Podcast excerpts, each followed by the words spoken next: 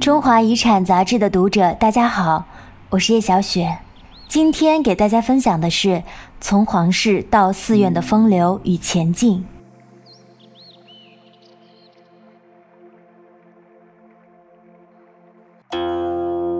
就在西夏处于和宋、辽、吐蕃政权斗争的复杂外交环境中，西夏宫廷内却悄然吹来一缕佛音。莫藏氏的身影就站立在这缕佛音之中。一个清凉的早晨，莫藏氏带着一颗清凉之心走进了自己长期敬香礼佛的戒坛寺。随着剃度前的钟声响起，他看见自己那一头曾经让李元昊迷恋不已的秀发一缕缕落地，也似乎看见了那些美好而甜蜜的岁月如晨雾般消散了。青丝落地，佛意登场。西夏历史上第一位皇帝李元昊的墓葬皇后消失了，取而代之的是戒坛寺里众多尼姑中的一位。这是西夏皇室中第一位出家的女性。出家的墓葬时虽然远离了兴庆府里的皇室生活，但却一直关注着儿子亮作的命运。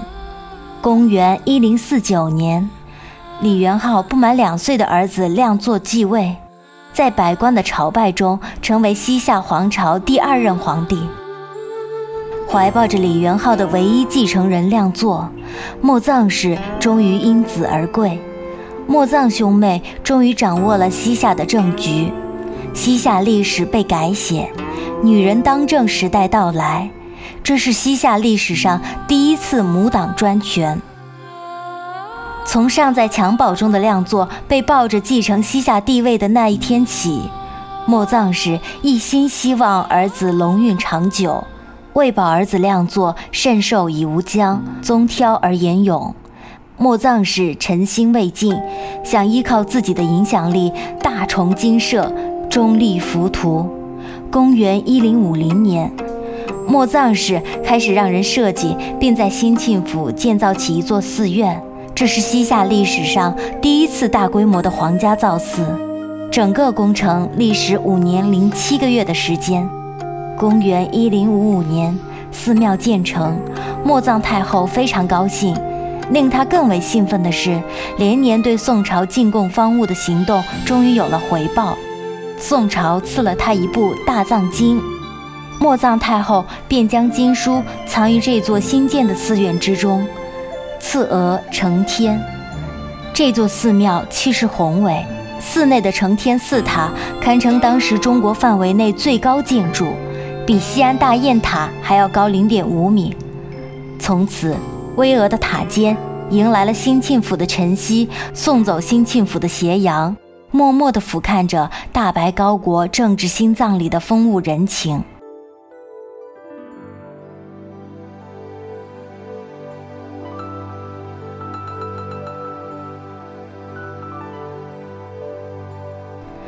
西夏谚语称：“后生相爱恋。”每日十往还，不恋自己家，远远奔天涯。这显然是近乎自由恋爱的大胆行为，甚至包括后来的天圣律令中都规定，妇女可随便同其他男子出逃生活。若一段时期后不再喜欢，可伺机与另一相悦者一起逃出，再组家庭。若返家生活，则原夫不可阻拦，不许追问。尤为独特的是。为了爱情而死的殉情现象，在西夏人看来是美好的事情。宋人上官荣在《有会谈从》中就记载了这样一种奇异的风俗：凡玉女稍长，迷犹没着，暗有妻会，家不问之。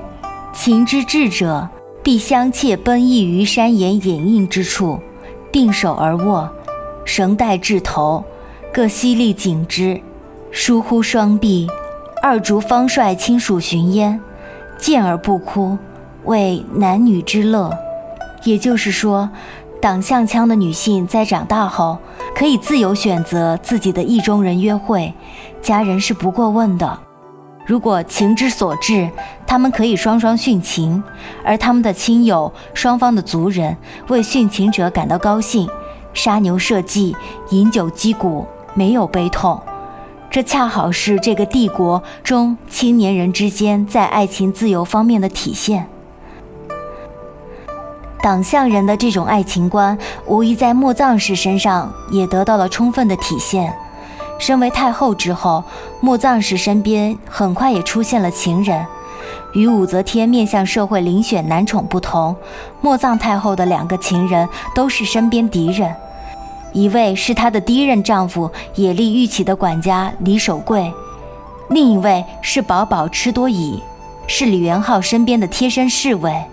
当年李元昊频繁造访戒台寺与莫藏氏幽会，宝宝吃多乙负责在门外警戒。当莫藏太后周旋在这两个男人中间时，丝毫没有意识到危险正在悄然临近。公元一零五六年十月的一天，莫藏太后带着宝宝吃多乙去贺兰山打猎，半夜回来的路上遭到了一群武士的袭击，双双毙命。指挥这场杀戮的正是李守贵。李守贵逞一时之快，换来的是全家被诛杀的结局。和宋帝国对女性地位限制不同，西夏帝国的女性地位较高。也没有中原文化中那么多的伦理道德教条规范，因此，莫藏氏和下属的两性关系并没有像内地那样引起轩然大波。西夏似乎并没有很多人反对一个太后有如此率性的行为。莫藏太后死于秦人的三角冲突，给西夏历史留下了一个风流皇后入宫、得宠、出家。摄政、偷情、死亡的人生轨迹。